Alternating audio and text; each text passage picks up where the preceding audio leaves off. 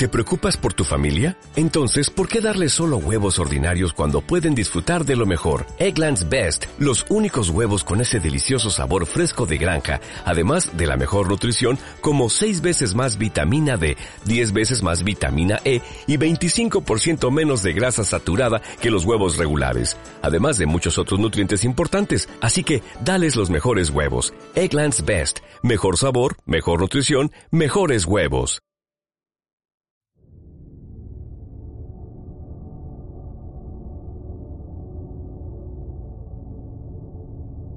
Abra su mente. Usted está a punto de acceder a la biblioteca sonora de lo oculto.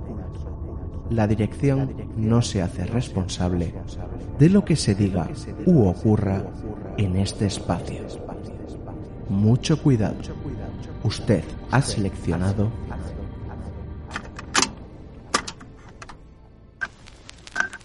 Cantabria Oculta con Juan Ramón Cayón Antonio Gutiérrez Rivas y Alberto Martínez Beivide.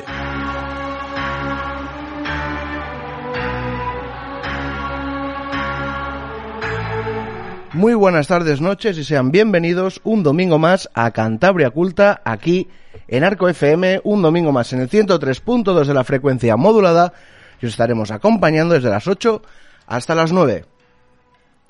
Bueno, en el día de hoy sabemos que jugaba el Racing Laredo, o sea que es muy posible que nos hayamos ido de las 8, pero bueno, como sabéis, en el caso de que se alargue el postpartido del Racing, el podcast estará siempre disponible a las 8 de la noche. Y ya están conmigo Antonio Gutiérrez Rivas, muy buenas tardes, noches. Muy buenas, aquí estamos. Y Alberto Martínez Baby de Baby, muy buenas tardes, noches. Muy buenas a los dos, ¿qué tal? Y además, en el... Hola. Perdón que os he cortado. En el día de hoy tenemos un Cantabria Oculta que va a ser monotemático, no suele ser muy normal, pero vamos a tener una especie de, de Cantabria pagana dividido en dos partes, ¿verdad? Pues sí, dividido en dos partes, pero con un, un tema en común, que es el lobo, ese animal totémico por excelencia que tanta controversia trae y tanto gusta o tanto disgusta, pero nosotros siempre lo vamos a tratar desde un punto de vista etnográfico. Entonces, la primera parte lo que vamos a hacer es recordar algunos de los audios que hemos recabado por los pueblos eh, contando historias de lobos y en la segunda parte vendrá un invitado muy especial, Jesús García Díaz, que nos va a hablar de su nuevo libro que se titula La huella del lobo en la cultura y el territorio cantábricos. Y vamos a tener una conversación con él larga y tendida. Pues precisamente por esa conversación larga y tendida vamos a hacer una pequeña introducción del Cantabria Pagana y después esa entrevista que nadie se puede perder. Antes de ir a esa entrevista, quiero decir las vías de contacto. Estamos en Twitter, en arroba cantabriaculta, en el Facebook. Busquéis nuestra página, nuestro email contacto cantabriaculta arroba gmail.com, en nuestra página web cantabriaculta.es y recordar que también estamos en YouTube. Busquéis Cantabria Culta y ahí está nuestro canal. Así que nada, nos vamos ya con ese Cantabria Pagana.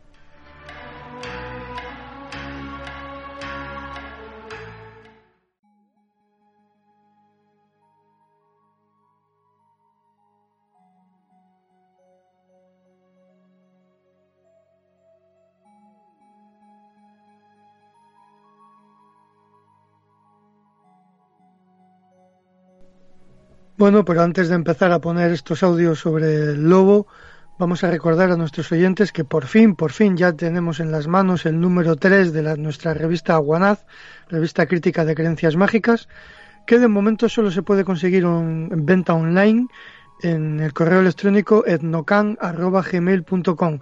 Ya os iremos hablando de ella en, sucesivos programas y haciendo recordatorios de que está ya disponible. Bueno, pues vamos a escuchar el primero de los audios recordando a Rosa, una de nuestras informantes, que nos habla de unos lobos que se encontraron en Lavarces. Vamos con ello. Eso es una historia. Y después se otra de un señor que se bajó en Roy del último tren. Y de Roy a Lavarces yo creo que hay siete kilómetros. Y tenía que subir andando. En tiempo de invierno ya había nieve. Y él ya iba con miedo Dice, estos, dice, los lobos andan por aquí, dice, dice que espabilaba lo que podía, pero que al llegar a un sitio que había un poco solo, pues dice que enseguida vio por encima de la nieve uno. y había una cerradura con gitones que se cerraba mucho así, pedazos de, avellano o de zarce o eso para cerrar. Y dice, voy a quitar un gitón que por lo menos dice lleva un poco de defensa. Pero fue andando, fue andando y él por la carretera y el lobo por dentro de la cerradura, pero al mismo tiempo. Pero en esto dice que había así como una coteruca, el lobo subió allí y aulló. Dice, este está llamando compañía. Y efectivamente, dice que al poco rato otro lobo por el otro lado. Y ya ahí, para llegar a la Barces, hay una curva tremenda. El pueblo queda allí y viene la carretera aquí, pero hay que ir como hasta la Tocia para volver allí. Dice, este en la curva es donde me echan mano. Estos, dice, ahí me comen. Con que dice que cuando llegó enfrente, pero claro, tenía que andar aquel recorrido. Dice, ya los dos cada vez se acercaban más. Y ya dice que dio en gritar, dio en gritar allí a grito tendido, dice, a ver si alguno sale o eso. Y sí, dice que dieron los perros en ladrar y abrirse como las puertas y decir, ¿qué pasa? Así, así alto y eso. Y uno por cada lado, y eso, se llamaba Genión aquel hombre. Dice, nunca tuve la muerte más cerca que aquella noche. Dice, bien creía, dice que me comían allí en la curva aquella, que es una curva cerradísima. Dice que en aquella curva, dice, de la vida dieron los vecinos y los perros, dice, y me salvaron la vida. Bueno, pues hay que ponerse en la piel de este hombre, ¿no? Y ese encuentro que tuvo con esos dos lobos que estuvieron a punto de echarle mano. Este es uno de los típicos testimonios que recogemos por los pueblos, ¿no? Eh, el encuentro con el lobo, el lobo acechando. Pero luego también hay otro tipo de testimonios que son más bien, más bien entroncados con, con el cuento, con la leyenda, con lo divertido, como el siguiente audio que vamos a escuchar de mano de del, del, trovador de Correpoco, que es un, un, encuentro con un lobo, pero diferente y peculiar. Mi abuelo paterno, pues como todos en aquel entonces tenían, además del ganado, que casi todo era parcería, sí. pues se dedicaban a hacer madera de Castilla. Y estaba enfrente del moral, en la canal de la Mogosa, tirando un haya, se metió el mal tiempo y se tuvo que bajar a los tojos. Y dejó el tronzador escondido en una raíz de un haya donde no se mojara. Pero cuando se quitó la nieve, coño, pues volvió a buscar el tronzador, tal. y contaba que cuando bajaba para abajo, le sale en la pista un lobo y que le tiraba viaje y que le tiraba, y yo para atrás y el lobo y, ya, y no llevaba otra cosa que el tronzador. Tira el tronzador, agarra el lobo el tronzador y el lobo jalaba para allá. Y él para acá, él para allá, yo para acá. Dice, nos arrimamos a una haya, pim, pam, pim, pam. Al caer el haya se asustó y se fue.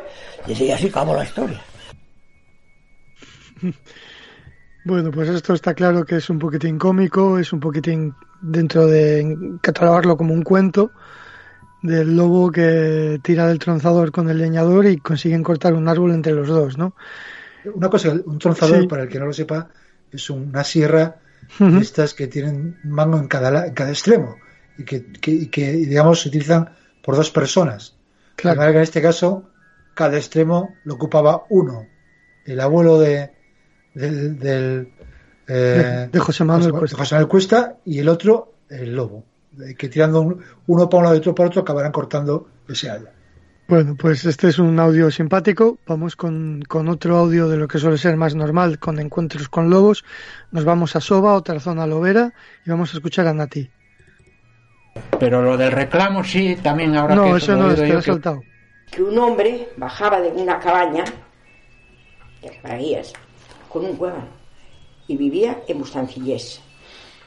Bueno, Chus el del cartero, el, el panzo, que le llamaban un mote, bueno, y bajaba y él, desde bien arriba del monte, el lobo tras de él.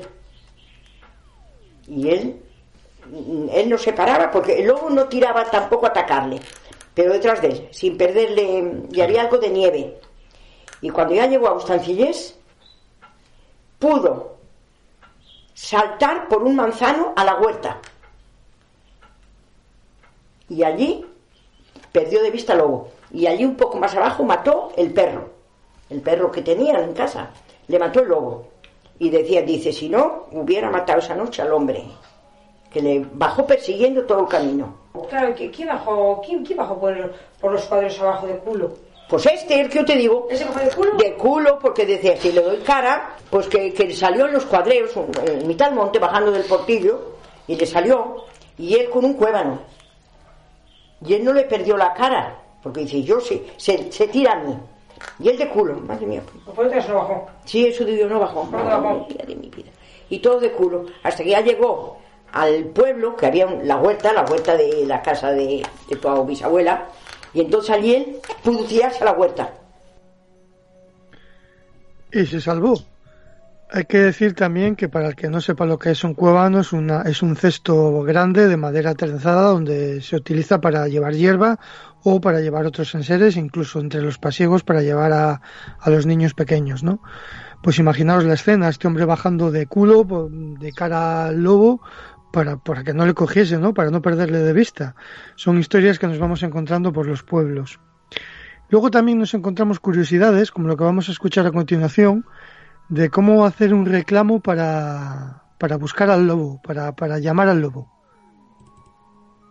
Pero lo del reclamo sí, también ahora que eso lo he oído yo, que uno que usaba una albarca, que metía la, en la con la albarca para hacer eh, dar el sonido más. Y que empezaba a hollar y claro que de una vez venga a hacer el reclamo y que vinieron y después que él cogió miedo y, y, para, patas para que os quiero como decían eso era eso es todo del reclamo vamos, lo que se ha oído yo de que sí que había un señor que lo hacía yo creo que era aquí, el de que hizo el reclamo, el de eso de la albarca, que iba a ir por aquí, para allá, del pueblo para allá, y, y cogía la albarca y metía ahí la, la, y con el agujero del, del tarugo, que es lo, lo, el tarugo de la albarca, por ahí, que hacía, que hacía el sonido mejor, que le salía el sonido muy, muy parecido al, al del lobo.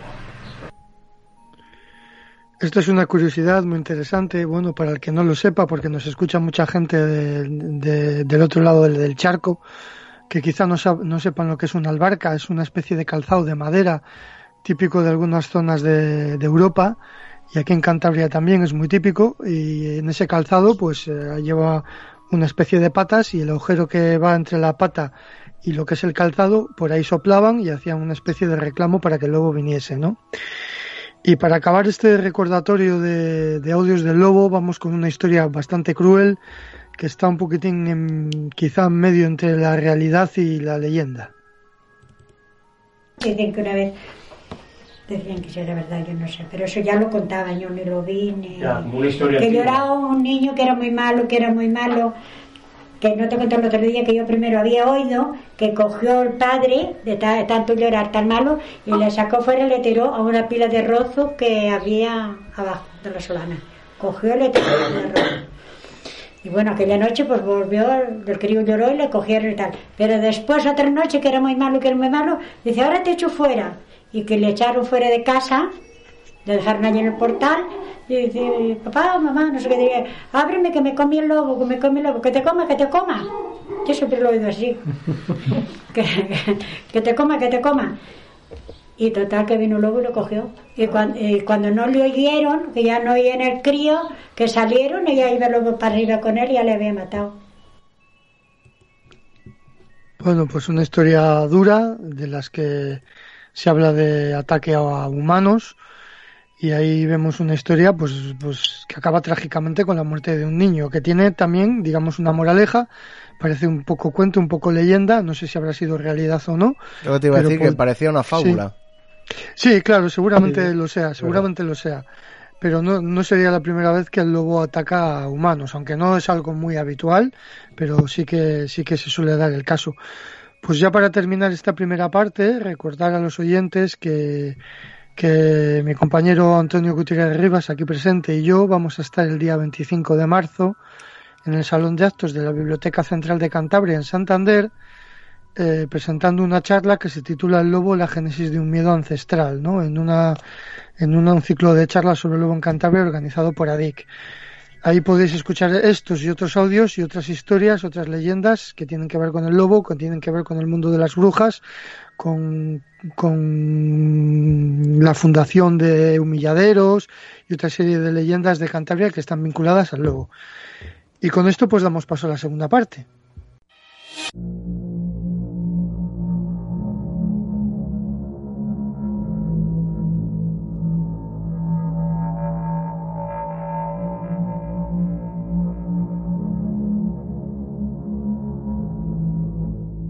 Bien, pues como hemos dicho al principio del programa, tenemos un, invitado bastante especial en el programa y vamos a hacer una un pequeño, pequeña reseña de, su labor. Hay que decir que él es naturista, naturalista y divulgador de todo lo relacionado con este mundillo y ha publicado varios libros, ¿no? Entre ellos está Guía del Parque Natural Saja Besaya y una cosa que hemos estado comentando a micrófono cerrado, un libro sobre el Pozo, Pozo Tremeo en Polanco, que es una maravilla, que además ha sido director de la restauración natural del lago. Y de, sus últimos trabajos destaca El bosque en Cantabria, que se publicó en 2017. ¿no? Bueno, él es un gran viajante, va por muchos rincones del mundo estudiando la naturaleza y también es habitual de los medios de comunicación, por eso hace una gran labor de divulgación. Pero por el motivo por el que estamos hoy aquí con él, es que estamos presentando un libro que se titula La huella del lobo en la cultura y el territorio cantábrico. Estamos hablando de Jesús García Díaz. Bienvenido a Cantabria Culta, amigo. Hola, ¿qué tal? Encantado. Pues nada, tú, tú aparte de este libro del lobo, has escrito alguno más, ¿no? Sobre el lobo. Eh, bueno, no sobre el oso, pues ha sido, ah, el oso. Ha sido sobre, el oso hace siete años. Eh, también un trabajo en una línea bastante similar, ¿eh? de una perspectiva más antropológica, no tan biológica o faunística, pero sí, sí. También, también tenía yo, tenía, yo la duda un poquitín de si era del sobre el lobo. Bueno, pues del lobo se pueden decir muchas cosas. Yo creo que para empezar, eh, todos sabemos que el lobo y el hombre pues comparten historia desde tiempos pues remotos, ¿no? ¿Hasta dónde nos tendríamos que remontar, no? ¿Cuáles son las primeras manifestaciones culturales al respecto con, con el hombre y el lobo? ¿Dónde tenemos que irnos a aquí, parte de la historia o prehistoria? Bueno, tendríamos que remontarnos al, paleolítico, porque la verdad es que hay y tenemos heredado una prueba viva, material, de que la relación del hombre con el lobo tiene decenas de miles de años.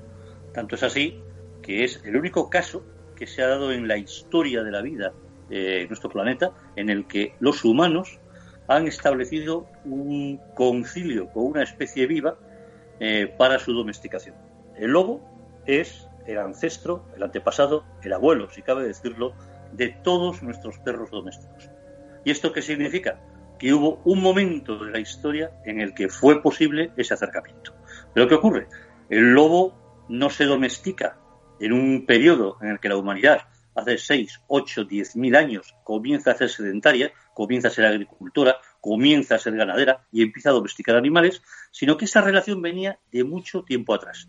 Eso le da una exclusividad eh, en el tiempo que además presenta otra muy peculiar. Porque estamos hablando de un escenario de hace tal vez 30, 40 mil años, en el que en el hemisferio norte, Europa, Asia, Eurasia, eh, los únicos cazadores organizados, sociales, jerarquizados, cooperativos, que existían en todo ese mundo eran los lobos y los humanos, los únicos.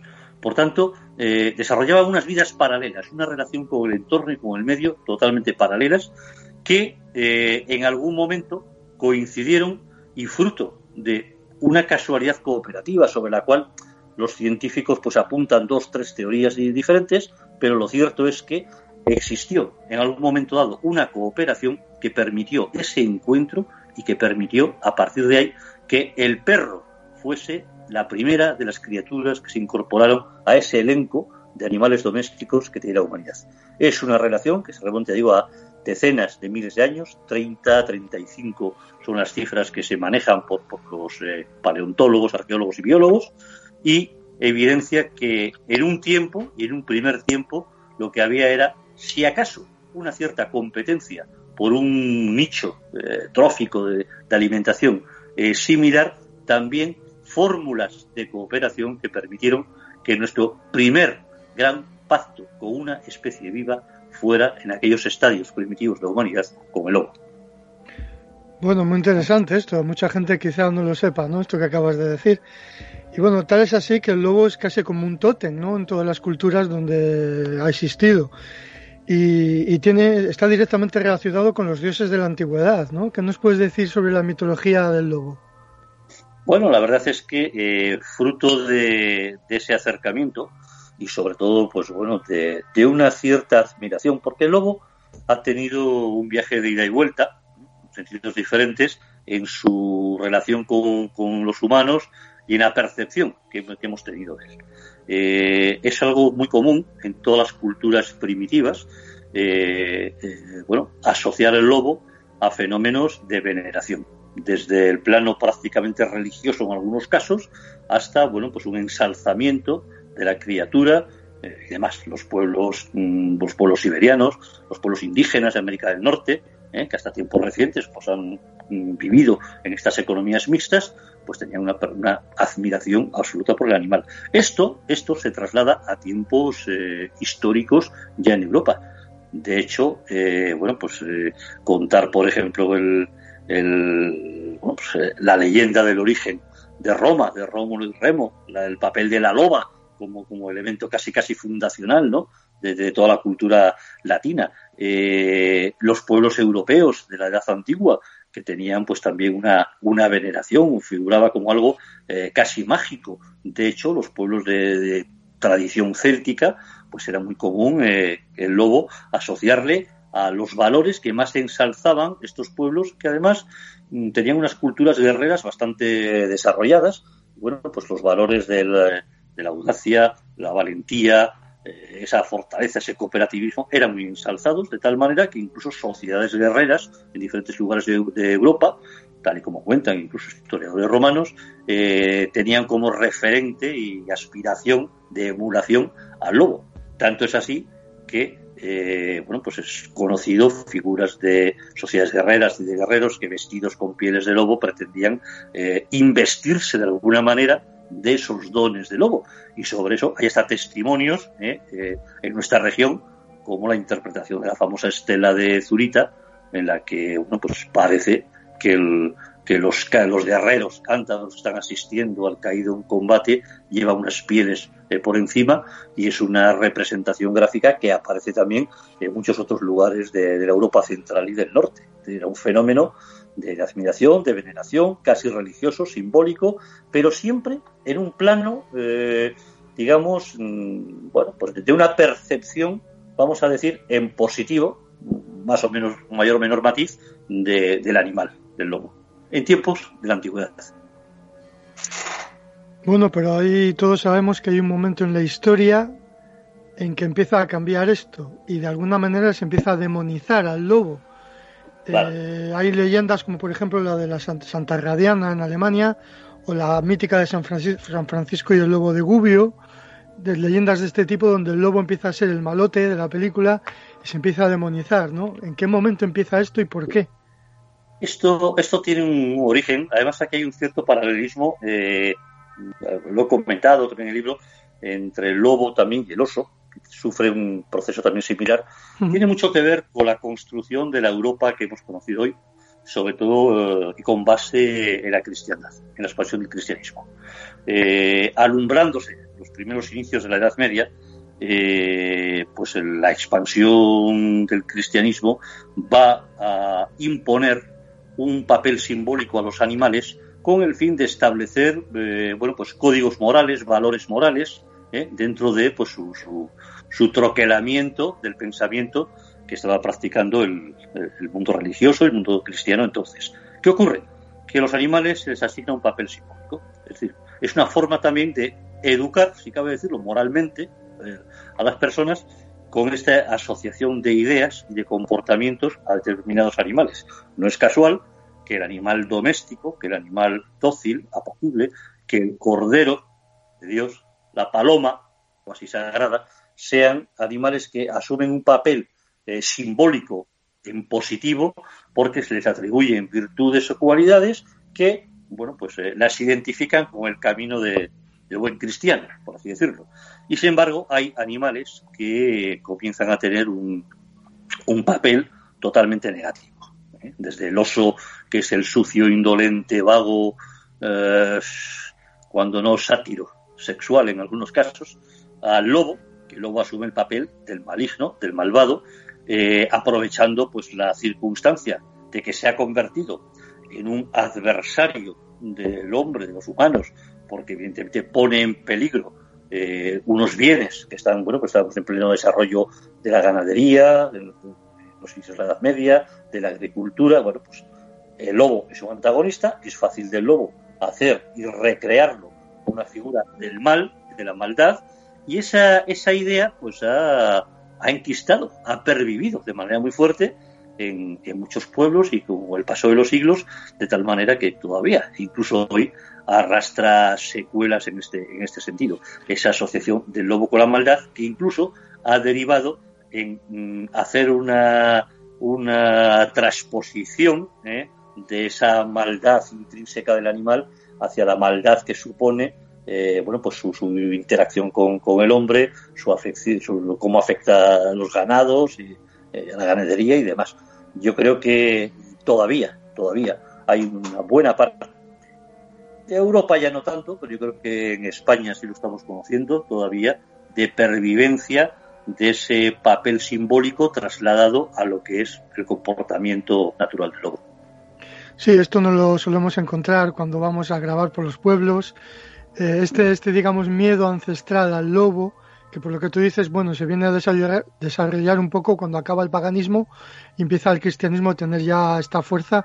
Y bueno, lo has explicado muy bien, el simbolismo del, del cristianismo y cómo el lobo se empieza a demonizar. Pero cambiando un poquito de, tercio, eh, nosotros lo tenemos recogidos tanto en prensa como testimonios eh, de tradición oral los famosos ataques de lobos a humanos. Esto, ¿hasta qué punto es real? ¿Hasta qué punto el lobo es capaz de atacar al hombre? Porque claro, nos han llegado testimonios de atacar a niños, de atacar, eh, no muchos, pero no sabemos si son parte de cuentos, parte de leyendas o parte de esa demonización del lobo, ¿no? ¿Tú qué opinas? ¿Qué opinas tú? yo creo que se, con este tema de los ataques los lobos hace un ejercicio bastante simplista de, conclusiones. Eh, ciertamente hay mm, prueba conocida, documentada, de que los lobos se han alimentado, atención, alimentado de humanos. Eh, un caso muy, muy conocido eh, es, por ejemplo, con la retirada de las tropas napoleónicas de Rusia. morían cantidad de, soldados y en estos campos llenos de cadáveres era habitual que los lobos pues, se alimentasen de, personas. Es un fenómeno que parece ser que también en la Segunda Guerra Mundial se dio en alguna medida en la zona, en la zona del frente digamos, ruso, el frente del este, con la retirada alemana, el invierno y demás. Es decir, el lobo es un animal muy carroñero, evidentemente, a la de carroñear no desdeña nada, con lo cual hay circunstancias históricas que han propiciado el que en los campos haya eh, víctimas, cadáveres humanos que han sido carroñeados. Y esto eh, nos lleva también a bueno, pues interpretar con un cierto rigor pues una, una serie de noticias, sobre todo en la España de 1800, 1900, eh, recojo, de hecho, noticias de prensa, prensa gallega, navarra, que hablaban pues de gente que les habían devorado los lobos, pero en realidad eh, no existe testimonio visual de que hubiera habido ataque dos guardias en un invierno patrullando, pues que fueron víctimas de los lobos porque se encontraron devorados, eh, cosas de este tipo. Entonces, la, hay que decir que los ataques de lobo a humanos son muy, muy excepcionales, fundamentalmente son carroñeos, y en el caso de ataques, que no se puede negar rotundamente que se haya dado el caso, pues eh, hay, hay algunos, algunos indicios. De hecho, yo recuerdo uno, porque uno ya estaba por este mundo y recuerda de su infancia, juventud, aquellas noticias de Orense de dos niños atacados por lobos, que además eh, propiciaron que un conocido cazador alimañero de aquí, Pepe Leonera, se trasladase a Orense para dar cuenta de ellos. Evidentemente, bueno, pues parece ser que había testimonios eh, visuales de cómo un lobo había atacado a un niño pequeño en el campo eh, y demás. bueno, pues habrá que darle, hay que darle credibilidad, aunque ahí se hicieron una serie de, batidas, eh, se utilizó el veneno, cayeron varios lobos sistemáticamente, pero bueno, pudo caer o no la loba responsable, de una loba de unos 40 kilos, pero bueno, es una, es una posibilidad que se da. De hecho, en este caso, se atribuyó sobre todo al cierre de una serie de mataderos de, cerda y avícolas que tiraban los desperdicios. Entonces había una población lobera acostumbrada en zonas habitadas a comer ahí. Pero bueno, es un caso muy excepcional. tan excepcional como que es, de luego, una medida muchísimo, muchísimo, muchísimo menor de lo que puede ser ataques de perros domésticos con, eh, con desenlaces fatales con humanos. De esos hay muchísimo más y hmm. bueno, convivimos con los perros, ningún problema. Bien, de hecho en el libro también tú comentas que se le atribuyen muchos males, pero que también tiene muchas cualidades curativas. O, o, no sé, de este tipo, ¿no? El lobo. ¿Qué nos puedes es, contar? Es curioso porque, porque eso es algo, yo creo que es uno de los aspectos quizás mm, menos conocidos o menos divulgados, eh, las propiedades curativas. Evidentemente, eh, muchas, pues eh, la mayoría, pues carecen de un, de un fundamento, un razonamiento científico que lo pruebe. Esta tradición, tradición oral, ¿no? Sí, sí, sí, tradición oral. Es muy curioso porque abunda muchísimo, eh, pues en todo el noroeste de la península, Galicia, León, incluso el norte de Extremadura, zonas de Asturias, y hacia las zonas más, eh, más cerca este, Cantabria y tal, ya no se da tanto el fenómeno, aunque sí hay uno que sí, que recojo porque le he conocido directamente. Eh, bueno, pues mm, por ejemplo, para la prevención o la curación de heridas en el ganado, de los lobos, pues con un colmillo que había que extraer al lobo cuando estaba todavía vivo para que no perdiera sus eh, facultades, marcar, hacer signos, dibujos sobre la herida, eh, luego, pues propiedades, propiedades eh, curativas sobre la sangre, hígados, vísceras, pero bueno, todo esto pertenece pues a un mundo de, bueno, más, más casi de la creencia que, que algo fundamento. Y sí algunos, algunos aspectos como son el, carácter protector, eh, el lobo, el lobo protege contra el lobo, restos de lobos, cabezas o pieles protegían, de hecho pues la, la utilización de pieles de lobo para poner en ganados o en las yuntas, como es un caso que yo conocí en, en Cabuérniga, pues parece que pervivió hasta hace unos cuantos decenios, convencidos de que eso podía tener un carácter protector quién sabe si asociada esa idea al hecho de que, bueno, pues la, percepción olfativa, el oler lobo a lobo en, otra criatura, pues eh, inhibiese de ataques. Pero lo cierto es que, bueno, pues eh, yo llegaba a conocer ¿eh? yugos de, de, bueyes de tudancas que estarían un forro de, de piel de lobo, parece ser que con ese, con ese propósito. Y supersticiones del tipo de que cuando vas por el monte y está el lobo, el lobo ya te ha visto a ti, pero tú a él no le ves. Eso de que se te pina la boina y la boina empieza a dar vueltas alrededor de tu cabeza, ¿ese tipo de supersticiones ha recogido alguna? Bueno, ese tipo de superstición, pues, eso ya queda dentro de las impresiones personales y evidentemente, bueno, pues son, son bueno, mucho hace mucho la fantasía de quien, de que vive un encuentro. La vez que un encuentro con un lobo es muy, es fascinante. Yo de hecho comento uno personalmente que tuve en un, en un, un lugar de paso habitual ¿eh? a finales de, año de, Lobos, donde los fotografío alguna vez. Y es curioso porque tiene mucho que ver, o coincide con algo que comentabas tú antes, ¿no? Que el lobo parece que te ve antes de que tú le veas. Y efectivamente, yo desistiendo después de unas horas de, espera y dedicándome después de echar el bocadillo a sestear, pues cuando me despierto en el punto donde estaba, percibo algo tras de mí y no era otra cosa que un lobo sentado al estilo perruno, ¿eh? eh en esa posición sedente, mirándome, mirándome, y yo me quedé pues, pues clavado. Digo, bueno, ¿cómo es posible? O sea, yo estaba aquí, sopa perdido, ¿eh? aquí tumbado, ha llegado por aquí el lobo, cuando yo no esperaba, me ha visto ahí tumbado, se ha sentado y ha estado mirando, bueno, ¿qué criatura será esta? ¿Eh?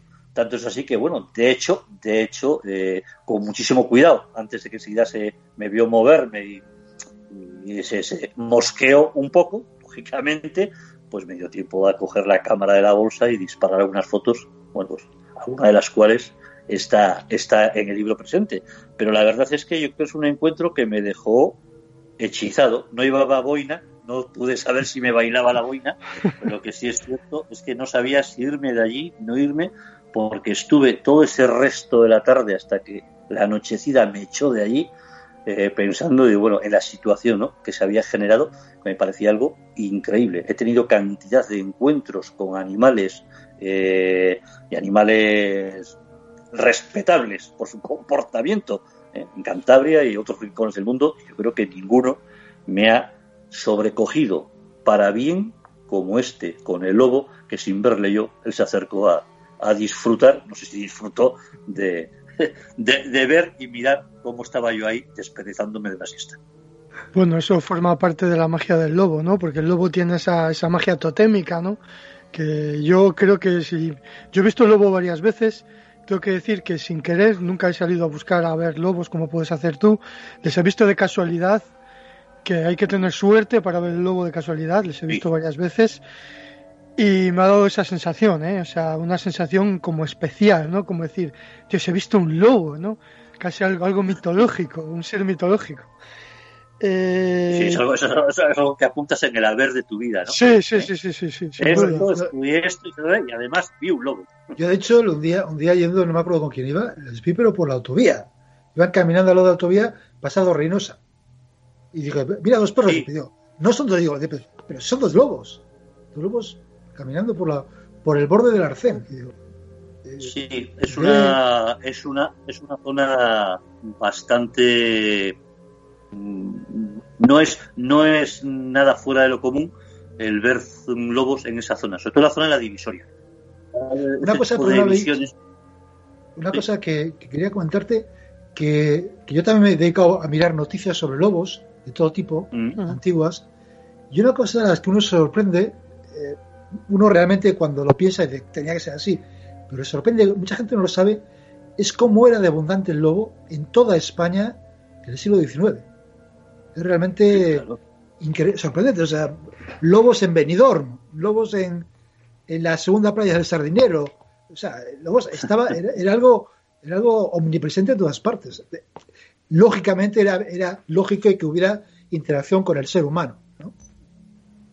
Sí, la verdad es que la interacción con el ser humano ha existido desde hace miles de años. El ser humano se hace sedentario y, recurre a la ganadería como una de sus fuentes de recursos, evidentemente ya hay interacción, porque además el lobo es un animal que tiene condiciones naturales, sociales, de comportamiento, biológicas, que le permiten vivir en cualquier lugar. El problema de la interacción con el humano surge cuando buena parte del territorio humanizado ha perdido eh, bueno pues la base alimentaria natural del lobo y es la entre la situación de conflicto pero sí es cierto quizás quizás eh, y esto ha ocurrido siempre se han visto se han intuido percibido más lobos de los que hay pero no es menos cierto que bueno pues la península ibérica era prácticamente en su integridad territorio de lobos de hecho eh, hace 100 años todavía había lobos en las costas de Cartagena y de Murcia que incluso dieron origen a que el famoso zoólogo Ángel Cabrera hablase de dos lobos en España, el, ibérico y el, y el de Itánico, el, de la costa levantina. ¿Cuándo empieza, ocurrido? ¿Cuándo empieza a, perder, a perder territorio el lobo, realmente? De forma... El lobo fundamentalmente empieza a perder territorio eh, ya en el, en el siglo, en el siglo XX. La, el control eh, la caza, el papel de los alimañeros, ya había entrado en juego tiempo antes, pero cuando se empieza a percibir ya claramente una reducción de población y reducción del territorio lobero eh, español, pues es ya con el, con el siglo XX. Ahí es una pérdida galopante, eh, creciente, además exponencial, de tal forma que pues del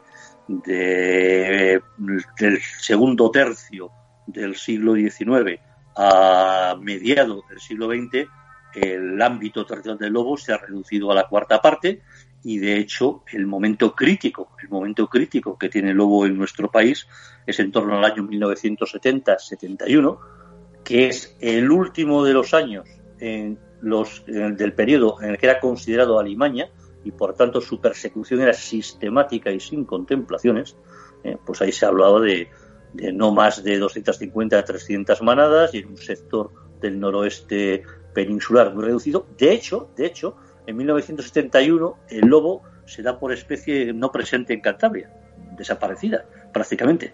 Y sin embargo, y sin embargo, a partir de su protección no protección, su consideración en principio en el año 71 en la ley de caza, sometida ya a regulación, aunque fuese especie cazable, pues ha permitido que se vaya recuperando.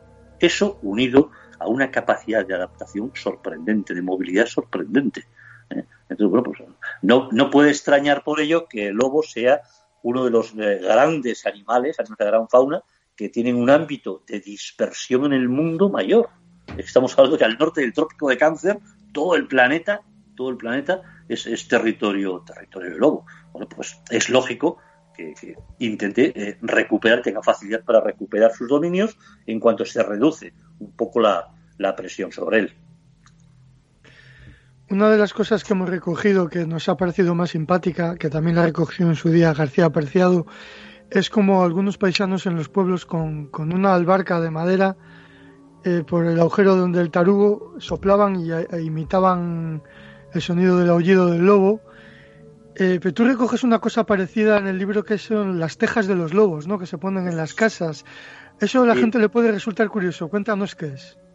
Bueno, es un, es un fenómeno muy curioso porque las, las tejas de lobo, comentaremos lo, lo que es, eh, se estaban utilizando en, nuestro país, pero prácticamente era algo desconocido. Y hubo una cosa muy curiosa que fue, eh, es una novela francesa y una película que se hizo en el año 70 y poco, La teja de los lobos, que causó muchísimo impacto, sobre todo porque fue visto como una auténtica fabulación.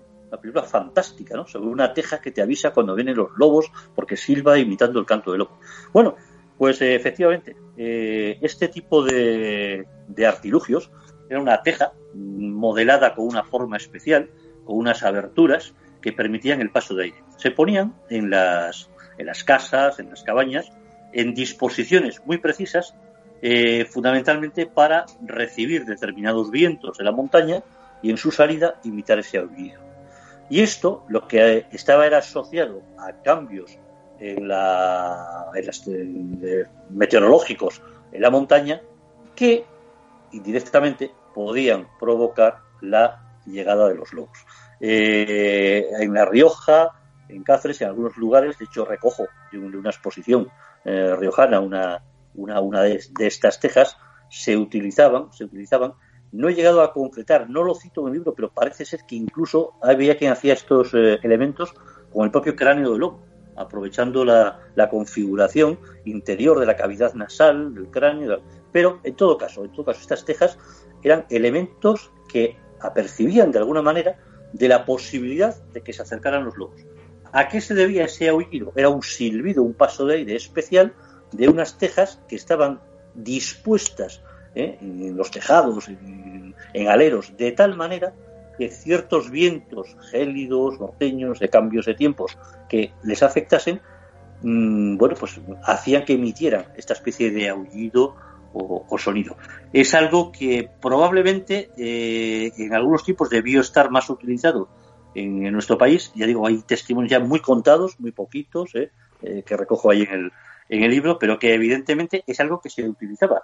Y es curioso porque, te digo, cuando esto trasciende a los medios de comunicación con aquella famosa película en el año 74 en nuestro país y causa una gran sensación, parecía toda una fabulación por completo y sin embargo era algo real, era una práctica común en los pueblos de montaña y entre los, pueblos pastores, pues el buscar eh, fórmulas de alerta, de prevención, como eran estas curiosas tejas de lobo, tejas perforadas de forma que emitieran ese silbido, ese aullido en condiciones mm, adversas, que todo el mundo sabe que en condiciones adversas el lobo tiende a ser más, eh, mucho más, se dispersa más, es más móvil, busca caza en otros lugares, es más común eh, ese acercamiento al hombre, eso que se decía muchas veces, ¡ah! vienen muchas nieves, menudo invierno, bajarán los lobos por aquí.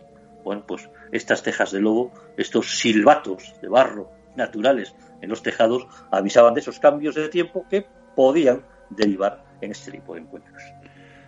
Bueno, estamos hablando de La huella del lobo en la cultura y territorio cantábricos, el libro de Jesús García, que está bellamente ilustrado, hay que decir, hay que felicitaros a, tanto a ti como a la editorial Librucos.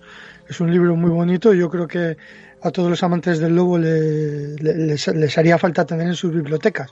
Pero hay un capítulo que, claro, teniendo en cuenta que este es un programa que se llama Cantabria Oculta, hay un capítulo en tu libro que es muy interesante, que es donde hablas del, del lobisome, de Ana María García La Lobera y de todas estas figuras un poco entroncadas un poco con la brujería y con, con el mito de que los, las mujeres manejaban o los hombres manejaban a los lobos, incluso se podían transformar en el propio lobo, ¿no?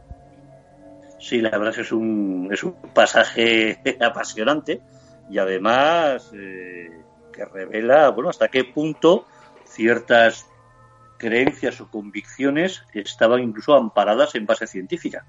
Eh, el caso que con el que empiezo este, esta relación es con el famoso Manuel Blanco, Roma Santa, el buhonero gallego, que, además es curioso porque este hombre, eh, tirado de hombre lobo, porque asesinó a varias, a varias muchachas, precisamente usaba de coartada Santander, porque tenía conocimiento, sus trasiegos mercantiles de, de, Santander y algunas familias, era el reclamo para llevarse con él a muchachas del pueblo a buscarse futuro próspero en familias acaudaladas de Santander y él es lo que utilizaba de coartada. No, no, está muy bien, está en casa de un, cura de Santander, una familia noble, era un poco su, su coartada. Pero es curioso porque este hombre, este hombre, incluso dice que efectivamente alobaba, que con la luna él aullaba, que se tenía esa necesidad de matar y demás, eh, fue diagnosticado clínicamente de licantropía.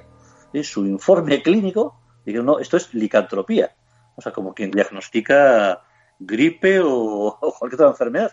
Es, es, el único caso, pero es que es llamativo, en España tenemos un caso en el que clínicamente se diagnostica como enfermedad la licantropía. Ser hombre lobo es la enfermedad que los médicos certifican y es lo que ha motivado pues, este famoso Manuel Blanco, Roma Santa, hombre que además, bueno, pues atravesaba otras circunstancias curiosísimas y extrañísimas, hasta algunas de su propia condición ¿eh? de sexo que fue controvertida, porque en realidad nació mujer.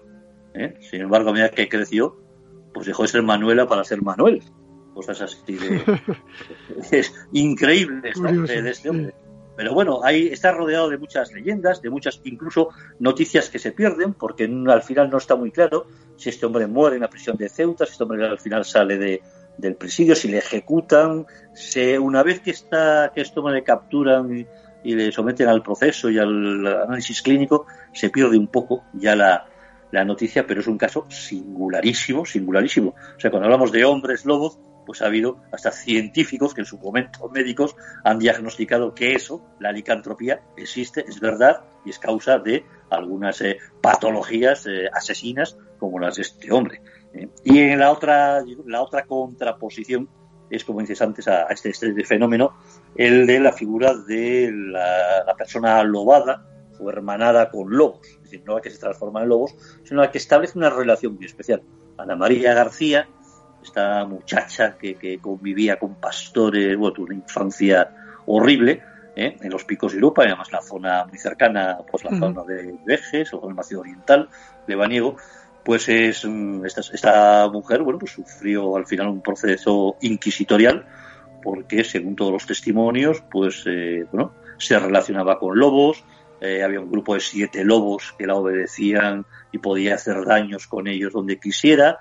Eh, evidentemente una historia también atravesada por cuestiones bien alejadas del fenómeno como problemas de celos porque también dicen que era una mujer pese a su a su descuidado aspecto agraciada y llamativa. ¿eh?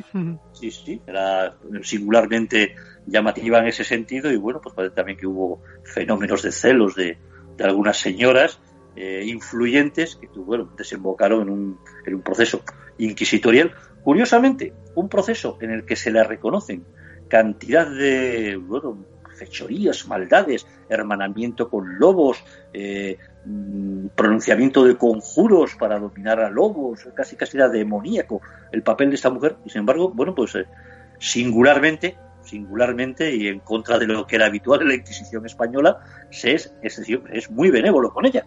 De hecho, prácticamente se la condena a ser eh, una buena cristiana, a ir a misa y, poquito más, ¿no? Una cosa que es que choca por la cantidad de cosas y antecedentes que se ponen en su contra en el proceso a, esta mujer, Ana María García, la novela.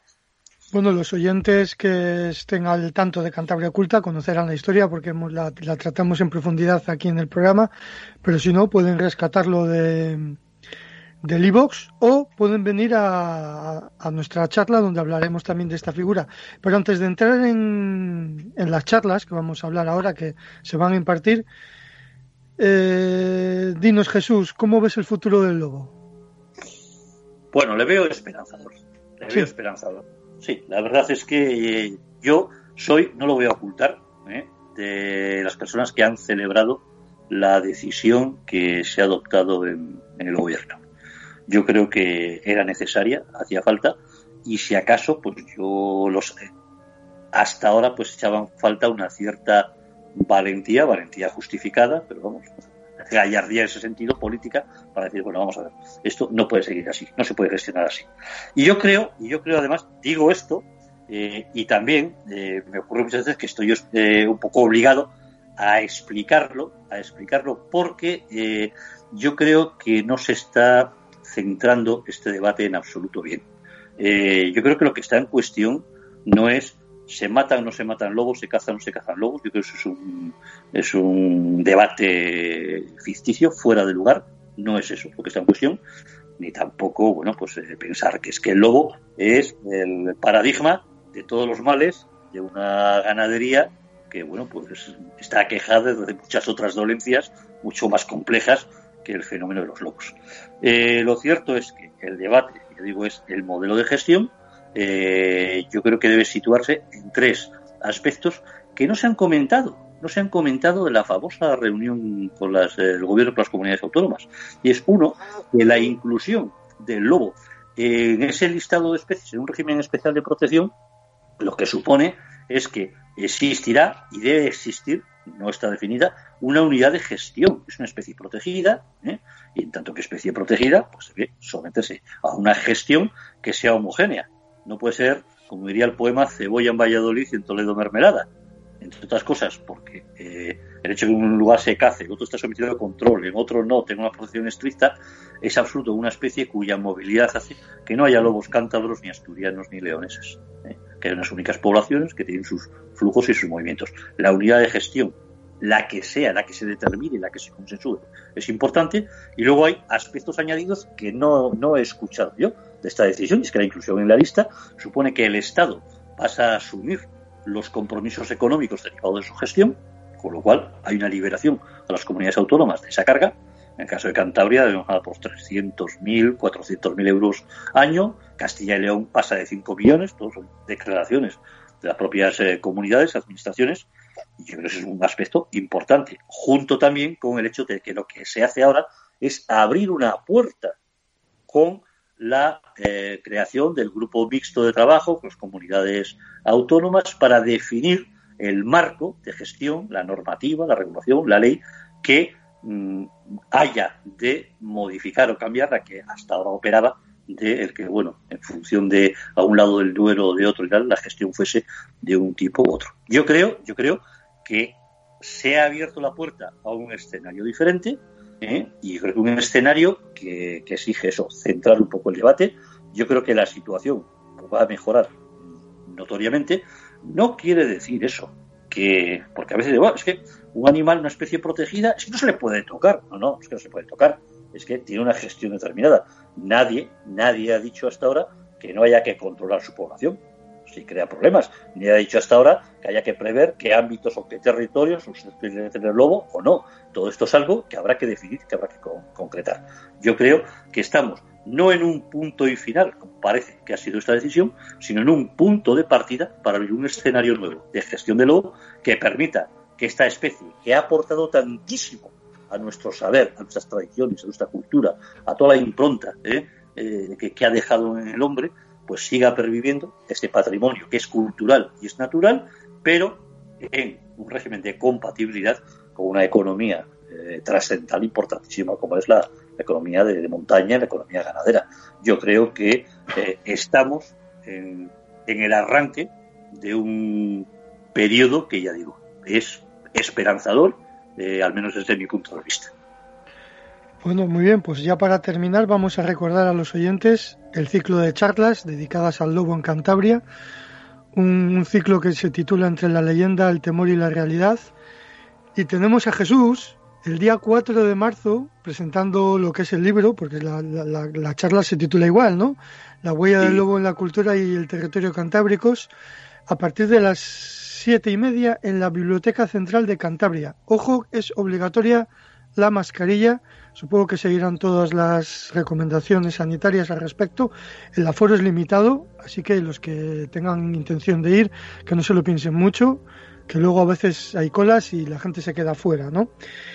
Repetimos, 4 de marzo, La huella del lobo en la cultura y territorio cantábrico por Jesús García Díaz a las siete y media. Y el 25 de marzo estará mi compañero Antonio Gutiérrez Rivas y yo mismo eh, dando una charla que se titula El lobo, Génesis de un miedo ancestral, que está muy basada un poco en el trabajo de campo que hemos hecho por Cantabria, donde pondremos multitud de testimonios del ámbito rural y, donde se explica muy bien por qué se tiene el miedo al lobo.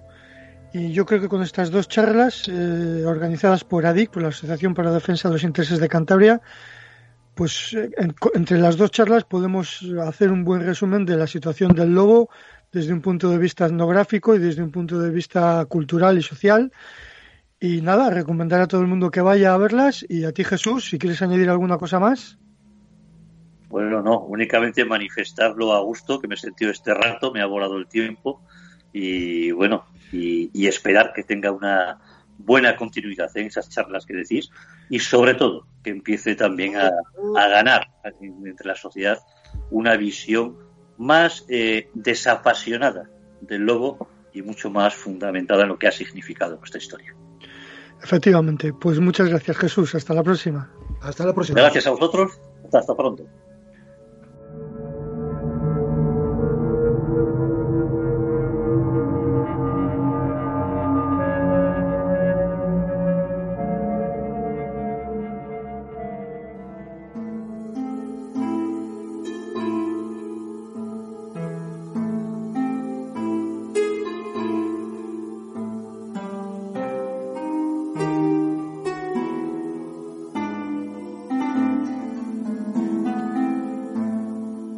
Y nos vamos acercando a la recta final del programa y como vienen siendo habitual en los últimos, estamos un poquito pillados de tiempo, así que vamos a hacer como siempre leer los comentarios y según los terminemos decimos el lema y nos vamos. Llevamos dos programas sin poner el... los picayos del misterio, pero bueno, ya prometemos que en el siguiente nos, eh, daremos más vida y lo, y lo pondremos. Y bueno, el primer comentario no es del último programa, sino que nos vamos a ir al último de la anterior temporada. ¿Qué nos, qué nos comentaban por ahí, Toño?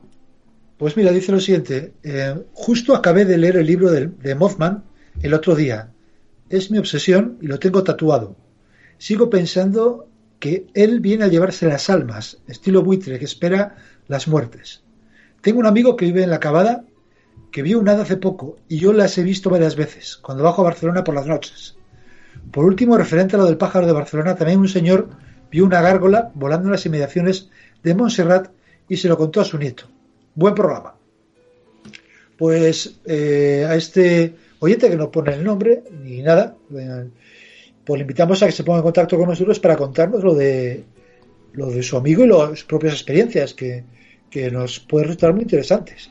el contacto es eh, decimos el, correo electrónico es contacto gmail.com Sí, pero bueno, lo del pájaro ese de Barcelona creo que quedó demostrado, ¿no? Que era un, un nombre por ahí, ¿no? Creo, vamos, no recuerdo. Es un. No sé, hay un, hay un, eh, hay un, libro por ahí por internet que habla sobre esto. Lo sabe muy bien nuestro amigo John Dee, lo del pájaro este, de Barcelona. Pues mira, aparte que. y, a este oyente también le recomendamos que vaya a ver nuestro programa sobre el humanoide del pantano del Ebro, porque le va a gustar. Sí. Pues bueno, ahora sí que sí que nos vamos a ir al último programa y vamos a empezar por el comentario Juan María Hernández Pérez que nos deja, lo acabo de bajar, lo escucharé hoy lunes sin falta. Un fuerte abrazo, Juan Mari. Pues muchas gracias. Pues bueno, la verdad que tuvo el Evox fallo, parece que él tiene siempre fallo los domingos. Muchos domingos ya nos ha pasado, así que, que bueno, esperemos que haya podido disfrutar del programa sin tener ninguna fallo con la aplicación. Siguiente comentario, si te aparece Toño en el estudio, el de Marcos, que el otro día se quejó en el grupo de Telegram. De se los leo, así que los vas a empezar a leer tú los de Marcos. Vale. Teoría loca. ¿Y si Oumuamua vuelve dentro de, digamos, 20 años, porque su punto de partida es simplemente un punto justo al borde de nuestra nube de Oort, de donde ha salido soltado y posteriormente recogido, o bien por otro cuerpo propulsor, o bien es posible que llevase propulsores acoplados para su viaje interestelar, lo mismo que nuestros cohetes cuando salen de nuestra atmósfera? Quizá, y solo quizá, eso explica que no parezca proceder de ningún sistema solar en concreto, o al menos de ninguno cercano, pero si primero se situó en órbita de nuestra nube de Oort y después se internó en el sistema solar, quizá, y de nuevo solo quizá, haya venido de un sistema estelar mucho más cercano del que pensamos. Próxima, Centauri, Trappist, por decir los ejemplos que la gente va a entender. Y si podemos creer que un objeto con esa masa ha podido alcanzar al menos entre el 10 y el 25% de la velocidad de la luz en su viaje, sinceramente creo que más de un 25% es irreal, entonces el viaje que suponemos de miles o decenas de miles de años quizás se reduce solo a decenas de años o como mucho un siglo. Y esos ya sí son lapsos de tiempo que cuadran con una sonda lanzada por una civilización que de verdad la lanza esperando obtener resultados en un tiempo realista. Decenas de miles de años para tener observaciones de otro sistema solar no tienen sentido a no ser que hablemos de razas inmortales o robóticas. By the way, si lanzas una sonda, no es descartable que vengan otras. Otra cosa es que nos demos cuenta de que están aquí. Una teoría bastante. teoría, sí, bueno. Oye, pues. Bueno, muchos, muchos se lo juró también con Trappis, ¿eh? O sea que, nunca se sabe. bueno, continuamos el siguiente comentario de Miguel Rey Medrano. ¿Es la física cuántica el nuevo esoterismo? Tiene toda la pinta. Si a los que estudian los multiversos y las supercuerdas no se les exige evidencias sólidas, la solución no es solo que no es que se traslade a otras ramas de la ciencia, sino pedirle a los físicos cuánticos evidencias sólidas, aunque en su defecto dejen de marear y se dediquen a algo práctico que beneficie a la gente y no les dé ideas abstractas y resbaladizas que tienen, que tienen más de cultos místicos que de otra cosa. Digo yo, vamos. Bueno, yo creo que, que la física, o sea, que la física cuántica, evidentemente, no es solamente un mundo de esoterismo ni un mundo de, cosas ilógicas, o sea, eso es un mundo que ya que ya está llegando a nosotros. Se está estudiando tiene la física cuántica, y tiene, efectos y tiene efectos prácticos. Y hay ensayos, hay ensayos que evidentemente nuestras mentes no pueden comprender si no hemos estudiado esa física aplicada pero que evidentemente... Eh, Mira, algo, así dice, algo, ah, dice Marina. Marina Curruchaga dice, si es verdad que muchos de los lo están utilizando para justificar chorradas diversas, de verdad, pero es cierto que algunos de sus postulados se han demostrado empíricamente, se han demostrado empíricamente. También hay que dejar un espacio en la ciencia para la especulación pura. Nunca sabe las convergencias con teorías más consolidadas que se puedan generar en un futuro. No, pues perfecto. yo creo que esto venía un poco a, yo creo que venía al caso que, que Alberto Fernández, nuestro astrofísico decía que a veces hay teorías de la astrofísica que son como muy avanzadas con pocas pruebas y que luego creo que no exigen tantas pruebas a determinadas teorías y a otras sí, como quejándose, ¿no? Que hay como diferencia de trato, ¿no? Que puede ser verdad. También, pero bueno, que a mí no me parece que se está utilizando, sí, que me que, que evidentemente es algo que ya está hecho y ahí también, o sea, que los que especulan pues son como los mismos que pueden especular con, la Tierra, que si es plana o redonda. Pues bueno, está más que demostrado una cosa y hay gente que defiende la otra, la otra teoría. Pues eso. bueno, por aquí nos deja John Muy bueno, Marina, una auténtica crack. Esos ritos con las piedras tienen que venir de muy, de muy atrás. Seguramente del medievo. No sé, es una opinión personal. El problema es que nos ha llegado el rito, pero no el significado. Referente a Oumuamua, tanto si es extraterrestre o simplemente una roca que, que creo que la ciencia tiene que tener la mente abierta a todo, porque así es como se progresa, no callando bocas o insultando o desprestigiando a otros científicos que muestran unas hipótesis aunque sean arriesgadas. Y nada chicos, ya sabéis que cuando queráis quedamos y nos introducimos en un caso muy documentado de Changering. Un saludo, un abrazo. Pues sí, hay que decir que según la teoría de Marina, es mucho más antiguo que la Edad Media, ¿eh? sería casi un culto neolítico, casi. Sí, sí, sí. Eh, Ana Margua dice, programa interesantísimo como pocos. Gracias a los invitados, me quedé embobada escuchando hablar a Marina y Alberto. Y la de cosas que aprendo. Muchas gracias por invitarlos y por vuestra labor, siempre. Hasta la semana que viene. Pues hasta la semana que viene, Ana Margua. Pues muchas gracias por lo que nos toca. Eso. Tambor también nos dice, programa interesantísimo, muchas gracias. Pues muchas gracias a ti, Tambor. Bueno, por aquí sigue- ah. Bueno, vale, iba a decir, ya que son cortos y quieres tirar hasta el final. Léelo, léelo tú, léelo sí. Eva Reynosa, eh, genial programa y muy bien explicado. De lo mejor que he escuchado últimamente sobre un Muamua.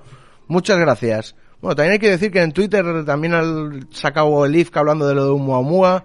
Y bueno, ahí está la gente bastante interesada eh, por Twitter de, sobre este tema. Betting Clown. Oumuamua es eh, v. Veger, Veger. Veger. Es una película, es de, de la Eh, primera no la película. Star Trek. Ah, la no. película de Star Trek en, en pantalla grande. No la vi, esa. Que, Eh, se basa, sí. que viene a por nosotros y no amistosamente. Es que Veger era la sonda Voyager que aparecía al cabo de miles de años convertida en el dios de una especie eh, eh, alienígena, pero digamos robótica. Vamos, que es de las antiguas, ¿no? De Star Trek. La primera, que ah, no. Yo ahí, uf, es que las Star Trek a veces lo he intentado, las viejas. Estaba el Capitán Kirk, auténtico. Yo es que lo he intentado algunas veces con las antiguas, las- lo moderno me gusta, pero lo antiguo Sí, no, son duras, son duras, ¿eh? Cuesta, Café cuesta. para cafeteros, como dices tú. cuesta verlas, sí, sí. Rosa, como siempre, muy interesante el programa. Los dos temas muy bien tratados, gracias. Pues bueno, ya sí, ya os había avisado, se nos acaba el tiempo. Así que nada, vamos a decir nuestra lema y nos vamos.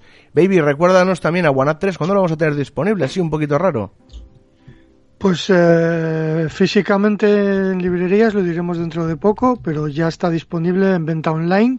Si el que tenga interés puede escribirnos al correo electrónico etnocant.gmail.com y ahí les diremos la forma de conseguirla, se la enviamos por correo y nada, merece bastante la pena este número 3, ¿eh?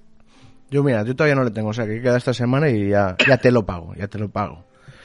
Así que nada, ¿qué te parece si dices nuestro lema? Y nos vamos. Muy bien, pues dicen que el saber no ocupa lugar. Sapere aude. Atrévete a saber.